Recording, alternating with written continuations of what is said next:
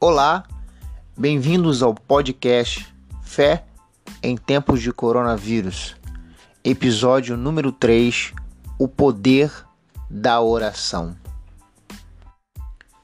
1 Tessalonicenses 5,17 Orai sem cessar. O que vem à sua mente quando você ouve a palavra oração? Já ouvimos tantas coisas sobre oração e ainda mais nesses dias, as pessoas dizem: olha, precisamos orar, precisamos orar. E é uma máxima onde todas as pessoas dizem isso, de vários credos religiosos sempre afirmam a importância de estar em oração. E na Bíblia nós encontramos homens que foram especiais porque eles tiveram um relacionamento de oração eles falavam com Deus, conversavam com Deus. Moisés era um homem de oração, Abraão, José, Davi, Jesus, o Filho de Deus. E você, o que pode dizer sobre este assunto? Como está a sua vida de oração?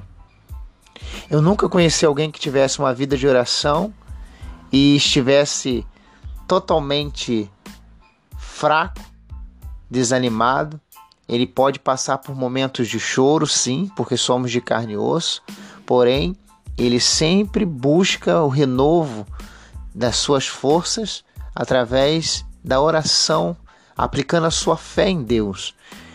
Quando você ora, você reafirma a sua fé. Tenho esperança, por isso oro. Oro, falo com Deus e isso vai gerando fé na sua mente, no seu coração. Nesses dias de pandemia, você tem orado? Você já orou com sua família? Você já orou pela sua família? Você já falou com Deus hoje? Talvez você, nesse momento que está ouvindo esse episódio do podcast, você ainda não orou, ainda não falou com Deus. Você pode fazer isso ainda hoje.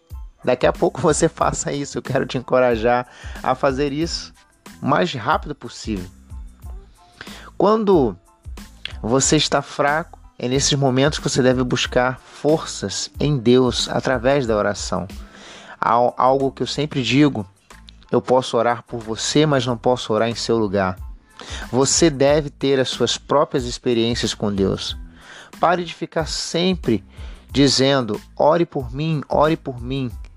Na verdade, você deve dizer às pessoas que você considera como homens e mulheres de Deus, dizer o seguinte: me ajude em oração, porque eu estou orando. Ore por mim, me ajude, mas eu estou fazendo a minha parte. Eu estou orando, eu estou colocando a minha fé diante de Deus, diante daquele que pode fazer todas as coisas.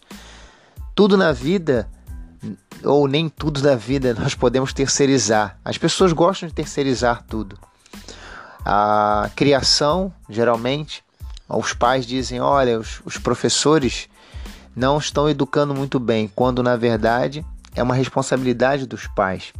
Mas eu quero, nesse podcast, falar com você dos resultados na, na vida daquele que tem a, a prática da oração, que não é um ritual, não é algo que ele faz por obrigação, mas ele faz sabendo a importância desse ato, dessa prática, desse hábito para sua vida.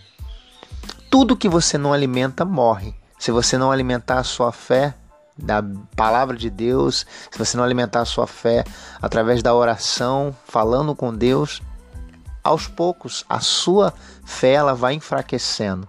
Como está a sua fé neste exato momento? Vamos aos resultados da vida de oração. Primeiro, olha, convicção, convicção nas respostas de Deus. Eu creio que Deus responde à oração. Em Mateus 21, 22, Jesus disse: E tudo o que pedires em oração, se crerem, vocês receberão. Você pode crer? Você pode crer que aquele pedido de oração, aquilo que está no seu coração, Deus tem poder para responder?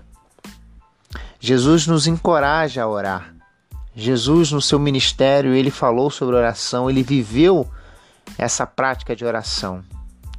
Como é importante quando nós cremos na convic... nós temos a convicção que encontraremos a resposta de Deus. Deus pode dizer para você nessa nesse dia ou nessa noite, não sei, sim, espere ou não. Mas uma coisa ele vai fazer, ele vai te responder. Você não vai ficar sem respostas. Você não vai ficar sem uma resposta clara de Deus para você. Então, tenha convicção que Deus irá te responder. Aproveite esse tempo, esse tempo que nós estamos passando, mais tempo dentro de casa. É, talvez você não esteja trabalhando, está em casa, em isolamento, você não está saindo, está de licença do trabalho ou de licença médica nesse exato momento, não sei, só sei que vale a pena você orar, falar com Deus, colocar a sua vida diante de Deus, os seus medos, os seus temores, o que está na sua mente, o que está no seu coração, as suas preocupações. Mas eu quero dizer algo que talvez você já ouviu. Quem tem a última palavra na sua vida é o Senhor. Deus tem a última palavra para cada um de nós. Deus tem a última palavra na naquilo que você está hoje pedindo tanto. Talvez você já teve um diagnóstico médico, talvez você já recebeu uma palavra que não tem mais jeito, mas eu quero te encorajar. Deus tem a última palavra. Segunda Crônicas 7:14 diz o seguinte lá: Se o meu povo que se chama pelo meu nome se humilhar e orar e buscar a minha face e se afastar dos seus maus caminhos, dos céus eu ouvirei e perdoarei o seu pecado e, sararei a sua terra. Outro resultado da vida de oração é o que? Experiências profundas com Deus. Daniel tinha experiências com Deus, ele precisava de alguma coisa em sua vida, ele primeiro orava. Samuel intercedia pelo povo nas horas da batalha, das batalhas. Jesus disse em Mateus 6, versículo 6: Mas quando você orar, vá para o seu quarto, feche a porta e ore, e o seu pai que está em secreto, então o seu pai que te vê em secreto, o Senhor te recompensará. Marcos 1:35 diz o texto assim: De madrugada, quando ainda estava escuro, Jesus levantou-se, saiu da casa e foi para um lugar deserto, onde ficou orando. Antes de tomar qualquer decisão, Jesus consultava a vontade do Pai. Ele ensinou aos discípulos a importância da vida de oração. 25% do ministério de Jesus ele falou sobre oração. Jesus levava a vida de oração como algo sério e importante para a sua vida. Você tem um encontro marcado com o médico, com a manicure, apesar que nesses dias a gente sabe que não estamos podendo ter esses encontros, né? Não tem médicos assim para atender um dentista não tem para atender, é, talvez a manicure, o barbeiro, alguns estabelecimentos não estão funcionando, mas no, na normalidade você marca, você tem um horário, você tem uma agenda. Por que, que você não coloca hoje aí um horário para você orar? Coloque na sua agenda um horário para você falar com Deus, para você entrar no seu quarto e colocar diante de Deus as suas causas, as suas preocupações, os seus temores. Eu me lembro de Paulo e Silas por volta da meia-noite, lá em Atos 16, 25, diz que por volta da meia-noite eles estavam orando e cantando hinos a Deus e os outros presos os ouviam, ouviram. Eles estavam presos por correntes, mas as correntes não puderam deter a voz desses homens. Eles estavam orando e cantando hinos a Deus. Talvez a música fosse Eu creio no poder dos joelhos que se dobram, eu creio no poder da oração. Ou vou levar meus problemas para Deus. Então, leve seus problemas para Deus. Ou quem sabe, ele cantou assim: de joelhos que eu vou lutar.